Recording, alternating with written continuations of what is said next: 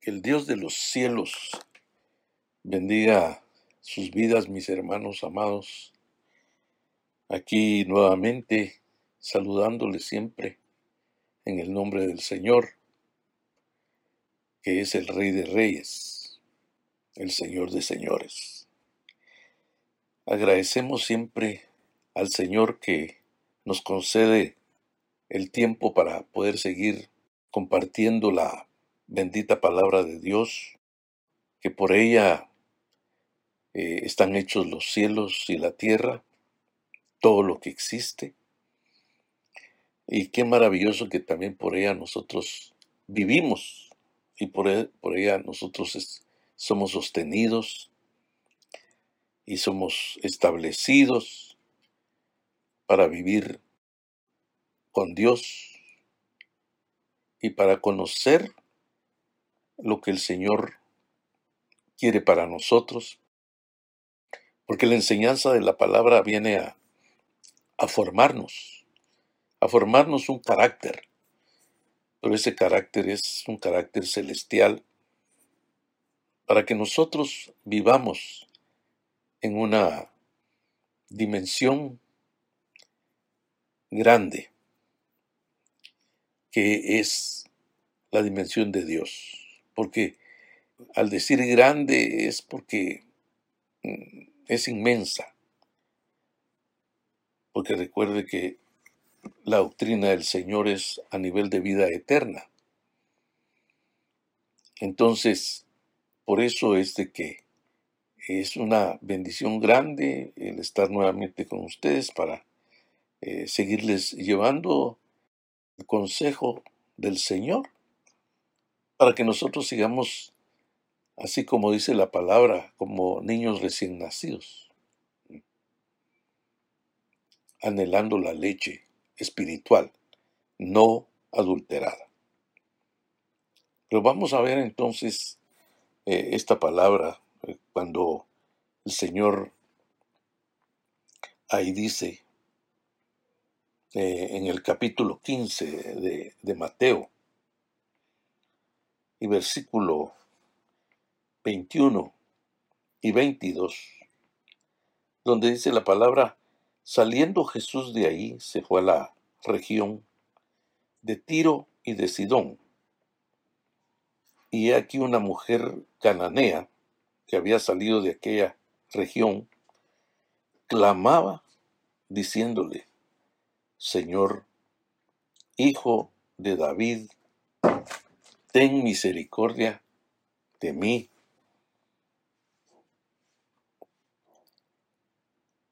Mi hija es gravemente atormentada por un demonio. Miremos eh, este pasaje de una forma, yo sé que eh, ustedes ya han oído sermones que, o predicaciones o enseñanzas que he dado en la congregación, en la iglesia, acerca de este pasaje.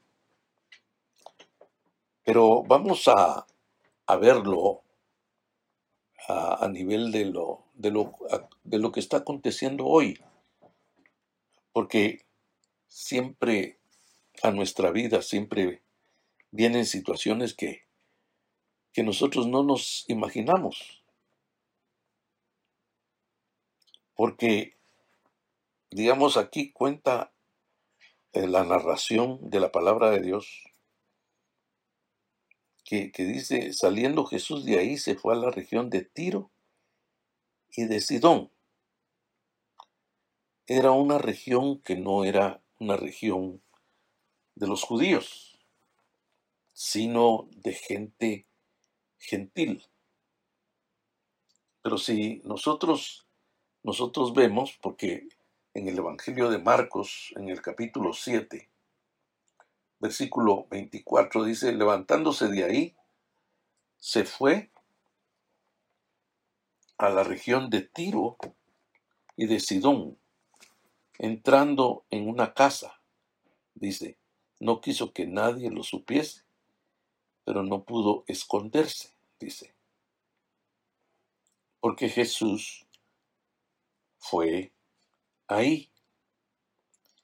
¿Y por qué no pudo esconderse el Señor?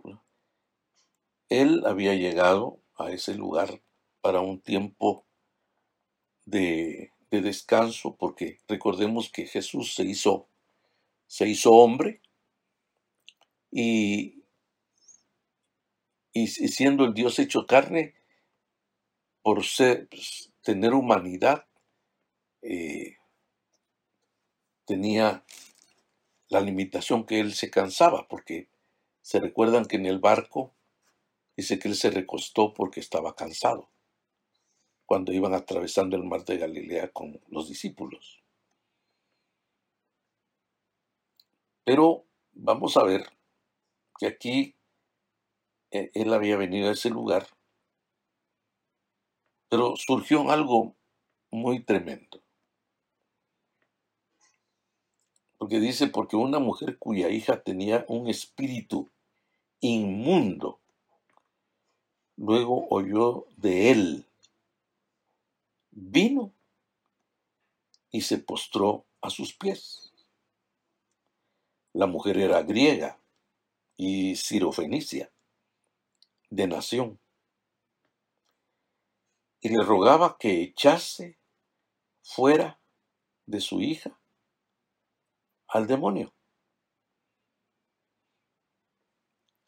En realidad la situación era difícil. Y esta mujer pues no era judía, sino que ahí dice que era una mujer griega, sirofenicia de nación. Entonces, recordemos que los griegos tenían dioses. Y ella, pues, de seguro, ella tenía esas adoraciones, tenía la fe en esos, en esos dioses, pero lo tremendo es eh, lo que vino a, a que esta mujer llegara con Jesús, es que dice que, luego que oyó de él, o sea que oyó del Señor Jesús. ¿Y, ¿Y qué había oído del Señor Jesús? Pues lo que había oído es de que Jesús andaba haciendo maravillas. Porque recordemos, hermanos, que al Jesús que nosotros hemos conocido es un Jesús que hace maravillas.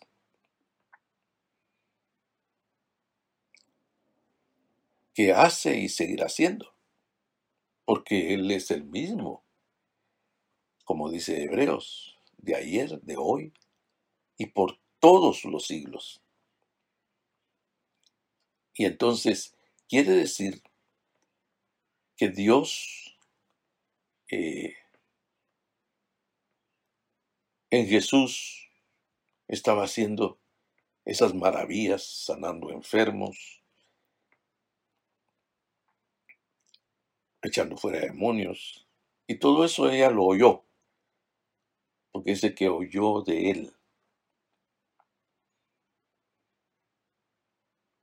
Y entonces eso vino de seguro, porque de seguro había sido, ay, hubiera ido, perdón, hubiera, eh,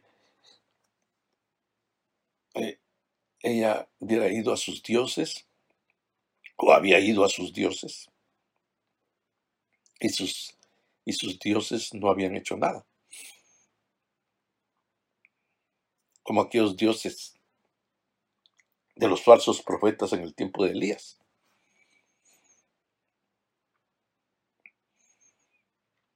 Que ellos hasta se rasgaban, se, se herían para que les respondiera. Los dioses que, que ellos tenían para que cayera fuego. Pero no cayó. Porque ya sabemos que eh, eh, esos, esos dioses son inventos del, del mismo hombre. Pero nuestro Dios es un Dios real, es un Dios verdadero, como nosotros lo sabemos. Y entonces, esta mujer oyó de él, esa palabra oyó de él. Eso nos tenemos que ir a Romanos, donde dice que por el oír viene la fe. Y esta mujer, cuando oyó de él, le vino la fe. O sea, la fe le cambió, la fe en los ídolos se diluyó porque vino la fe verdadera. Porque ustedes saben que hay una fe falsa. Porque dice Santiago que hasta los demonios creen y tiemblan. Pero esta mujer le vino la fe verdadera. Y entonces en esta tarde vamos a hablar sobre, sobre eh, la batalla de la fe. Porque la batalla de la fe, mis hermanos amados, es eh, sobresaltar los obstáculos que vienen a la vida. Y, y, ahorita, mis hermanos amados, estamos pasando eh, una situación tan tremenda que lo hemos hablado otras veces, que en el mundo cuánta gente se ha contagiado, se ha enfermado y, cuánta gente ha, fallecido por eh, esta pandemia. Que para nosotros es algo difícil porque somos humanos y somos limitados. Entonces, también en esta mujer ella estaba limitada y, y él sabía, ella sabía que, el, el único que podía ayudarle en este momento era el Señor Jesús. Y, nosotros sabemos que en estos momentos el único que nos puede ayudar es el Señor Jesús. Es el único que puede sacarnos y solucionarnos lo que nosotros no podemos solucionar. Yo no sé en qué situación están pasando ustedes ahorita, pero realmente eh, esta enseñanza es algo que, la tenemos que considerar porque todos nosotros ya tenemos fe. Pero también por seguir alimentándonos de la palabra, la fe, la fe crece, la fe se desarrolla porque a través del conocimiento de la palabra de Dios, la fe va teniendo una madurez. Pero eso es para eh, también que, es una batalla la fe, como, como Pablo le dijo a Timoteo, pelea la buena batalla de la fe y echa mano de la vida eterna, pero pelear la buena batalla de la fe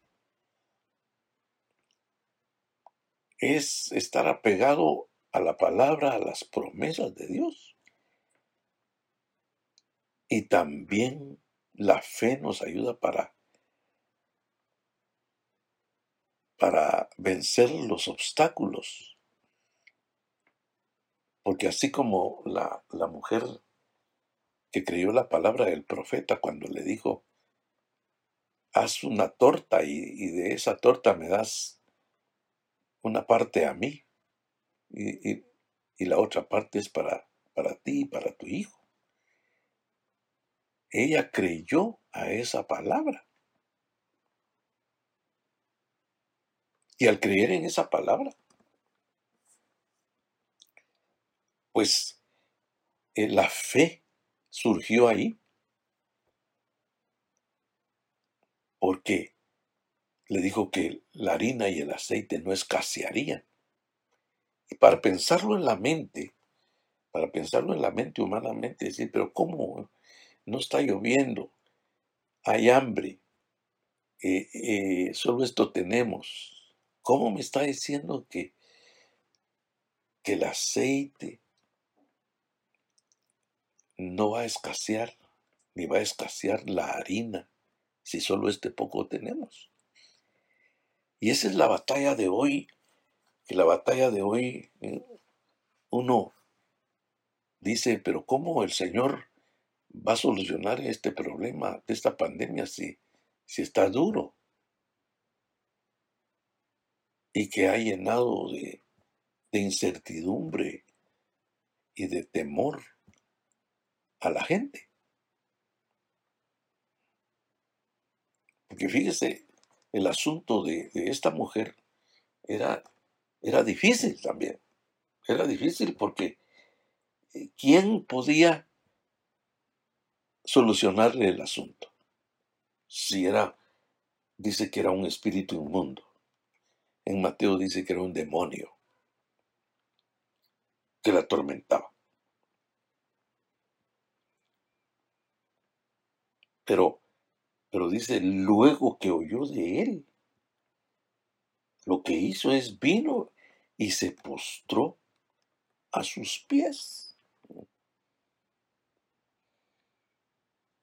Se postró a sus pies. Y, estando postrada a los pies, dice la mujer que era griega y sirofenicia de nación, le rogaba y le rogaba que echase fuera de su hija el demonio porque el espíritu inmundo era un demonio. Porque eh, esos espíritus inmundos hacen solo inmundicias. Eh, destruyen a la persona. Y en Mateo 15 dice, que ella le dijo, porque dice aquella, aquella región clamaba. En el otro dice que se postró a los pies, pero en esta dice que clamaba. Clamaba. Esa palabra aparece en Jeremías, clama a mí y yo te responderé. Pero dice, clamaba diciéndole, Señor, Hijo de David, ten misericordia de mí. Entonces ya en, el Evangelio de Mateo, ella llegó diciéndole que tuviera misericordia de ella. Porque yo creo, mis hermanos, que en estos días lo primero que nosotros tenemos que llegarle a decir al Señor es que Él tenga misericordia de nosotros. Porque la misericordia de Dios es tan maravillosa, tan grande, que viene a hacer el Señor muchas cosas grandes. Por eso es que el salmista dijo que aún la misericordia del Señor es mejor que la vida. porque el Señor con la misericordia de Él hace grandes cosas, como cuando la parábola del buen samaritano que, dice que fue movido a misericordia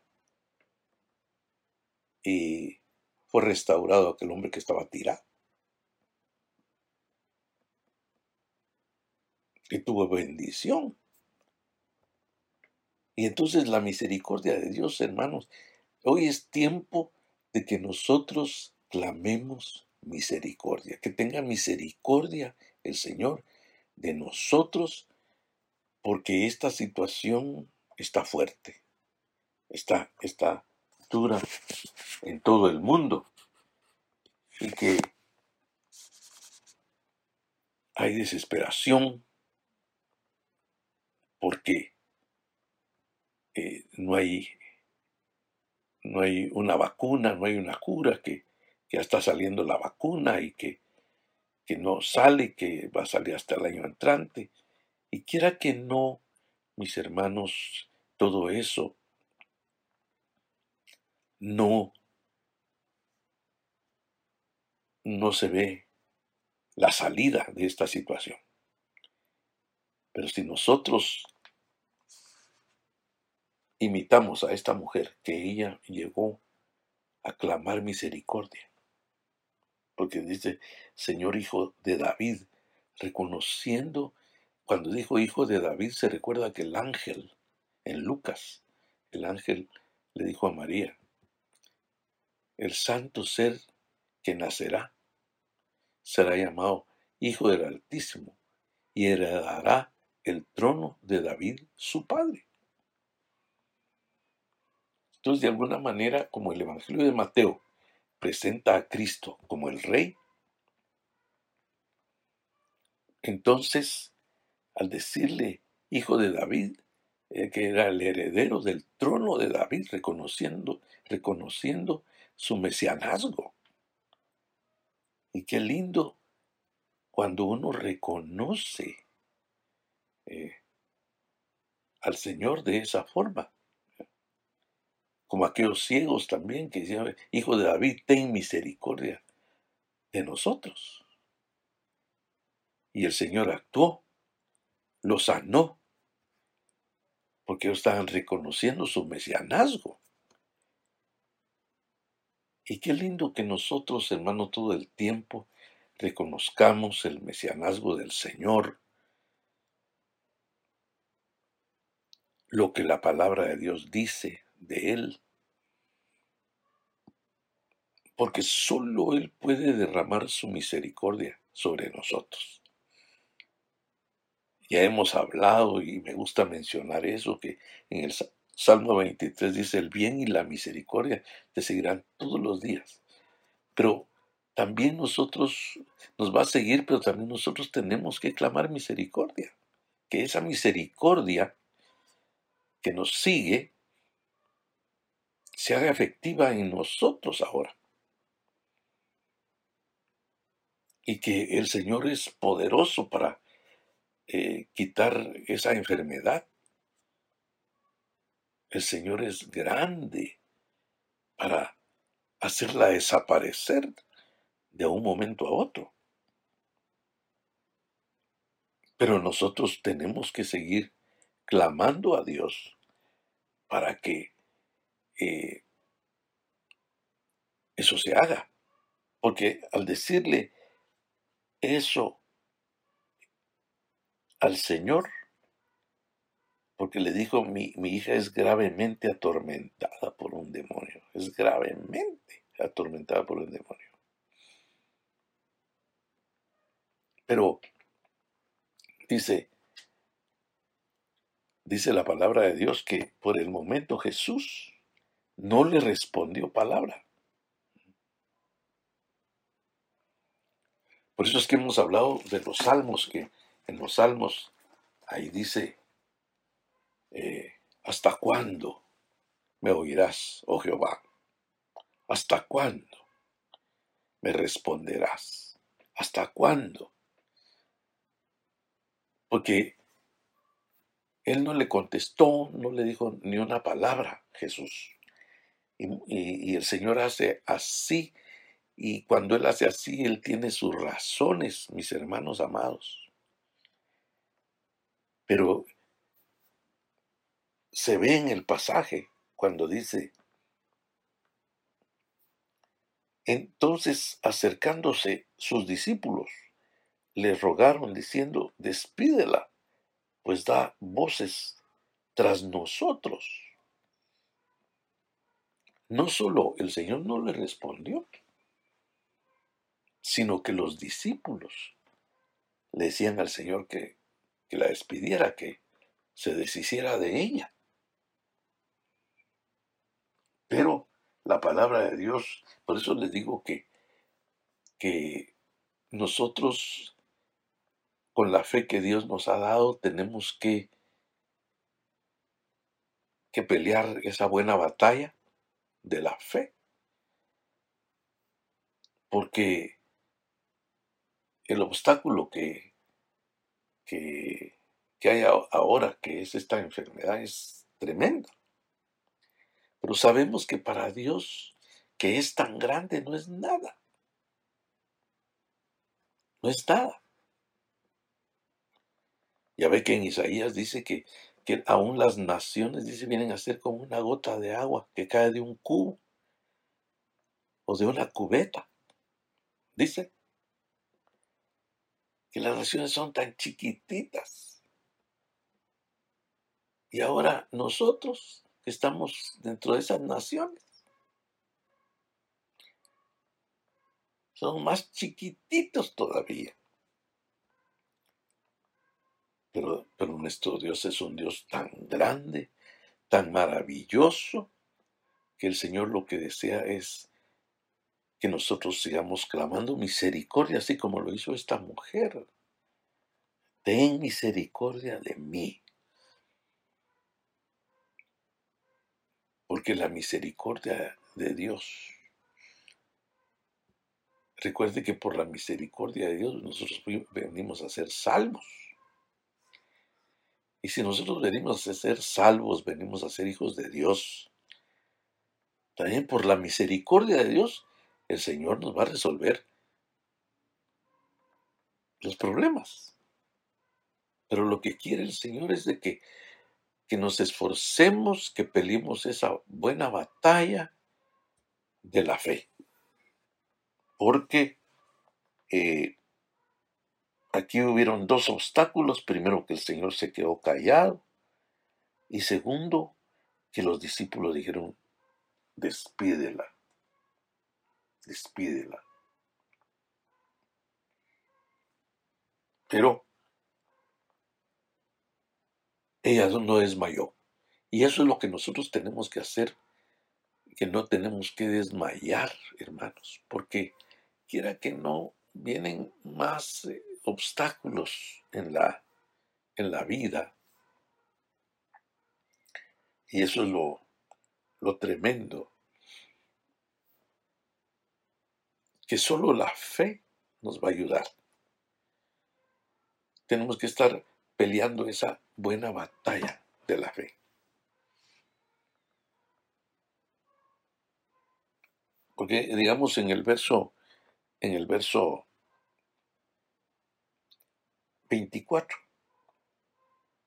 dice que él, respondió y dijo, yo creo que esto ella estaba esperando que el Señor le dijera, bueno, voy a hacerlo. Te lo voy a solucionar, te voy a solucionar tu problema, voy a, a liberar a tu hija, le voy a sacar el demonio. Pero no, sino que la respuesta que él tuvo después de haber, haber callado, respondiendo dijo, no soy enviado sino a las ovejas perdidas de la casa de Israel. Y fíjense bien que aquí como que hubiera una, una contradicción con Mateo 28, 18 en adelante, 18 al 20. Porque ahí dice, id y predicad el Evangelio, id a todas las naciones y haced discípulos a todas las naciones, en la, gran comisión. Y aquí dice que él había sido enviado sino solo a las ovejas perdidas de la casa de Israel. Lo que pasa que en el programa de Dios, Jesús primero tenía que eh, ir al pueblo, a lo suyo vino primero. Pero recordemos que dice la Biblia y los suyos no le recibieron. Él tenía que, estar con, con, las, con las ovejas perdidas de la casa de Israel. Porque en sí se compone, el asunto es de que hay dos rebaños, las ovejas perdidas de la casa de Israel y las ovejas, cuando Jesús dijo, y tengo otras ovejas tengo otras cosas que debo traer. esas eran la gente que no era judía. Pero en ese momento el programa era primero Israel. Pero la mujer cuando le dijo eso, eh, dice, entonces ella vino, fíjese bien, no desmayó. Y eso es lo que cada uno de nosotros tenemos que hacer, no desmayar. No desmayar, aunque la situación pues esté tan difícil, aunque la situación no, no le miramos solución. Nosotros tenemos que seguir persistiendo, peleando esa buena batalla de la fe. Porque si entonces ella vino y se postró ante él, diciendo, Señor, socórreme. Ahora ya no le dijo hijo de David, sino le dijo Señor. Y la palabra Señor quiere decir soberano. Soberano. Y también quiere decir dueño. Señor, mi dueño, socórreme. En sí, a través de todo esto, el Señor estaba viendo a esta mujer, cómo estaba actuando, como hoy mis hermanos del Señor está viendo desde allá, desde la diestra del Padre, y también el Padre, están viendo nuestra vida, cómo nosotros estamos actuando ante, ante este problema que tenemos ahora actualmente, cómo nosotros estamos actuando? ¿Qué estamos haciendo? Yo creo, mis hermanos, que es tiempo de, de clamar por misericordia, porque eh, dice, se postró ante él diciendo, Señor, socórreme, socórreme, con signos de admiración, socórreme. Esto es una emergencia, Señor. Socórreme.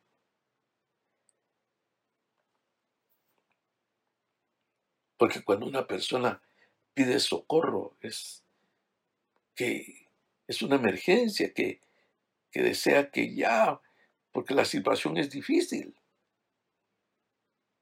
Yo creo que en estos momentos nosotros debemos ir al Señor Socórreme, Señor. El Salmo 46, ¿verdad? El oportuno socorro es el Señor. Y por eso dice el salmista, aunque se traspasen los montes hacia la mar, yo no temeré, porque Él es mi socorro. Él me va a socorrer. Él me va a auxiliar. Y, estoy seguro que el Señor nos va a auxiliar. Nos va a auxiliar, hermano. Y vamos a, tener gran bendición en nuestra vida. Porque eso es lo que es, socórreme. Y respondiendo él dijo, no está bien tomar el pan de los hijos y echarlo a los perrillos. Fíjese, primero le dijo, tú no eres de, mis ovejas. Yo vine a las ovejas perdidas de la casa de Israel. Tú no eres de las ovejas de la casa de Israel.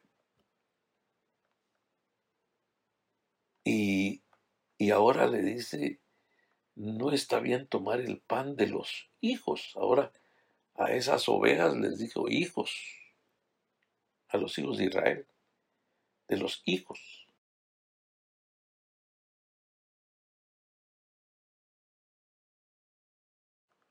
Y echarlo a los, a los perrillos.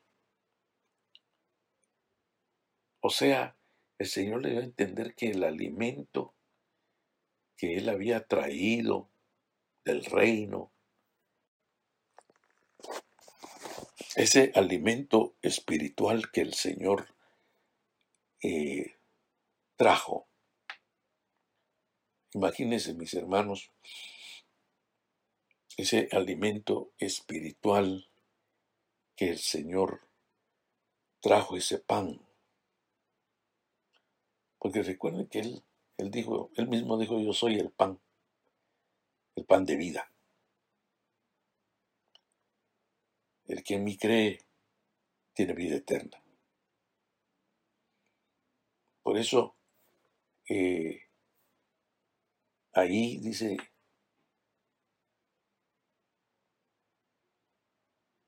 no está bien tomar el pan de los hijos y echarlo a los perrillos. Por ese momento el Señor no podía darle eso, sino que Él estaba respetando el programa del Padre, de su Padre Celestial. No era que estaba desechando a esta mujer, sino que estaba haciendo Él lo correcto. Pero ella vino, hermanos, y, yo creo que eso es lo que, lo que tenemos nosotros que hacer. Que seguir orando al Señor, persistiendo el Señor, que el Señor tenga misericordia, que el Señor nos socorra en estos momentos de esta situación. Y yo estoy seguro que vamos a salir adelante porque el Señor tiene la respuesta. Tal vez ya han pasado varios meses y no hemos visto respuesta del Señor. De seguro gente de otras congregaciones ha orado, hasta han hecho ayuno y, y no se ve la respuesta. Pero lo que el Señor quiere es que sigamos nosotros clamando al Señor. Y, dice la palabra, y ella dijo, sí Señor. Le volví a decir otra vez, sí Señor. Pero aún los perrillos comen de las migajas que caen de la mesa de sus amos. Por eso le, que el Señor es amo de sus amos, de sus señores.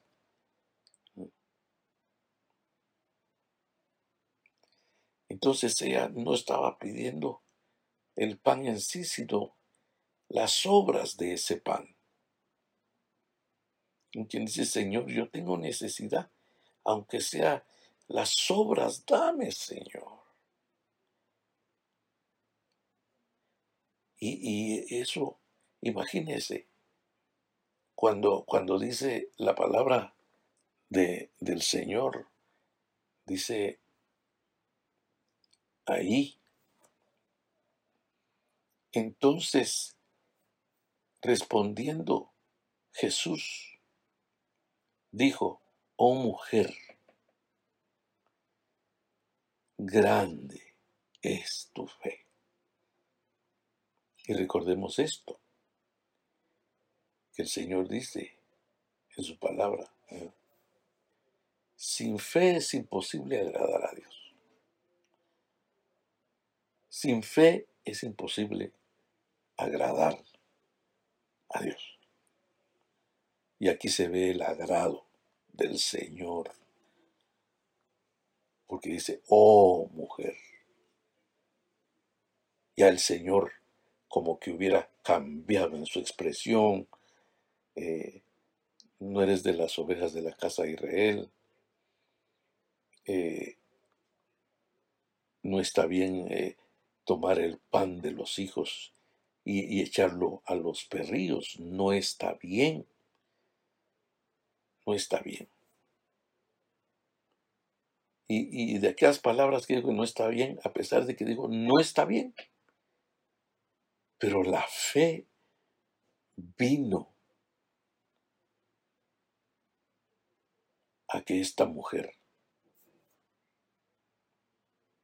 alcanzara misericordia.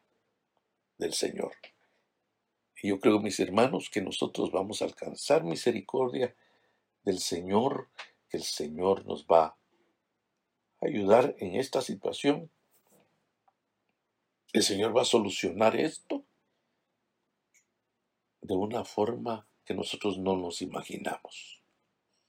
El Señor lo va a hacer porque eso es lo que dice la Biblia, que Él es poderoso para hacer las cosas más abundantemente de lo que nosotros podemos pedir o entender.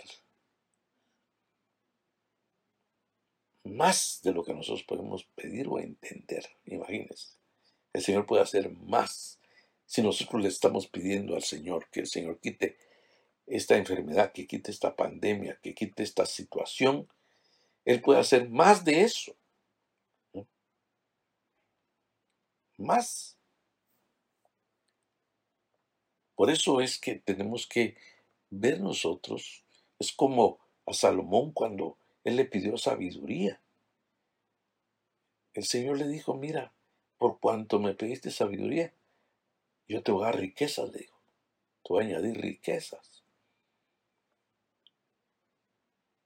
Entonces, le dio más de lo que le había pedido. Le dio sabiduría y le dio también riquezas. Entonces el Señor puede dar más de lo que nosotros le estamos pidiendo. Y por eso es que es importante que, nosotros eh, veamos eso, mis hermanos, porque Dios lo que desea es de que sigamos nosotros peleando la buena batalla de la fe. Ya ve que el apóstol Pablo dijo, he peleado la buena batalla ya cuando se estaba despidiendo en su última carta. He peleado la buena batalla, dijo. He acabado la carrera, he guardado la fe. Y esas tres cosas, he guardado la fe, he peleado la buena batalla, es la buena batalla de la fe. He acabado la carrera, es acabar la carrera de la fe si he guardado la fe, es de que Él siempre se haya mantenido en la fe. Y eso es lo que nosotros tenemos que hacer. Tenemos que mantenernos en esa fe. Tenemos que estar prendidos. Recordemos esas palabras de Romanos, que esas palabras de Romanos es es toda la epístola de los romanos. El justo por la fe vivirá. E-, esa es, esa es nuestra vida. Esa es la vida que nosotros tenemos que. Entonces tenemos que pelear esa buena batalla de la fe. Porque los obstáculos, los problemas están a la luz del día. Y no solo eso que, ha sucedido y que no solo ha estado esta pandemia, sino han venido otros problemas como también han venido los económicos, pero han venido eh, otra clase de enfermedades, otras situaciones eh, tremendas a, a nuestra vida. Pero el Señor quiere que nosotros, así como esta mujer, al oír de Jesús, esa fe que vino a su vida, la utilizó. Y nosotros tenemos que utilizar esa fe para seguir combatiendo, como dice Pablo en Filipenses, combatiendo por el Evangelio. Y estar combatiendo por el Evangelio es estar combatiendo por la vida de la fe porque el Evangelio de Jesucristo es la vida de la fe. Y hoy es cuando más, mis hermanos, tenemos que estar en esa, en esa vía o en ese sentir de que tenemos que seguir adelante, clamando al Señor, porque eh, yo creo que hoy es cuando más se ha arreciado la oración. Es cuando más eh, el clamor del pueblo ha estado en los hogares, en todo lugar. Así es que, mis hermanos, eh, estoy aquí hablándoles con esta palabra para que ustedes sean buenos guerreros peleando esa buena batalla. Y buenas guerreras peleando esa batalla. Con la con la espada que es la palabra de Dios. Que tenemos que seguir peleando. Por eso dice que nos debemos de poner toda la armadura de Dios para resistir en el día malo. Y vaya si no este es el día malo con esta pandemia. Es. Lo estamos viviendo. Pero sabemos que tenemos un Dios grande y que, y que si van a haber obstáculos, porque para ella fueron obstáculos lo que hizo Jesús y lo que y lo que dijo Jesús y lo que los discípulos hicieron, pero ella siguió adelante. Y así con nosotros con esta situación que estamos viviendo, sigamos adelante. Con esa fe que Dios ha puesto en nuestro corazón, en nuestro espíritu, en nuestra mente, para seguir adelante. Porque así hacía Pablo, que después de que lo habían apedreado en una ciudad, o lo sacaron de la ciudad y, lo apedrearon. Dice que después volvió a entrar a la ciudad y todo apedreado, todo herido. Y, y que dice que fue a estimular en la fe a los discípulos. Imagínense, hermanos, qué, qué dimensión la que vivía Pablo, qué dimensión la que vivían esos hombres que a pesar de esas cosas tan duras,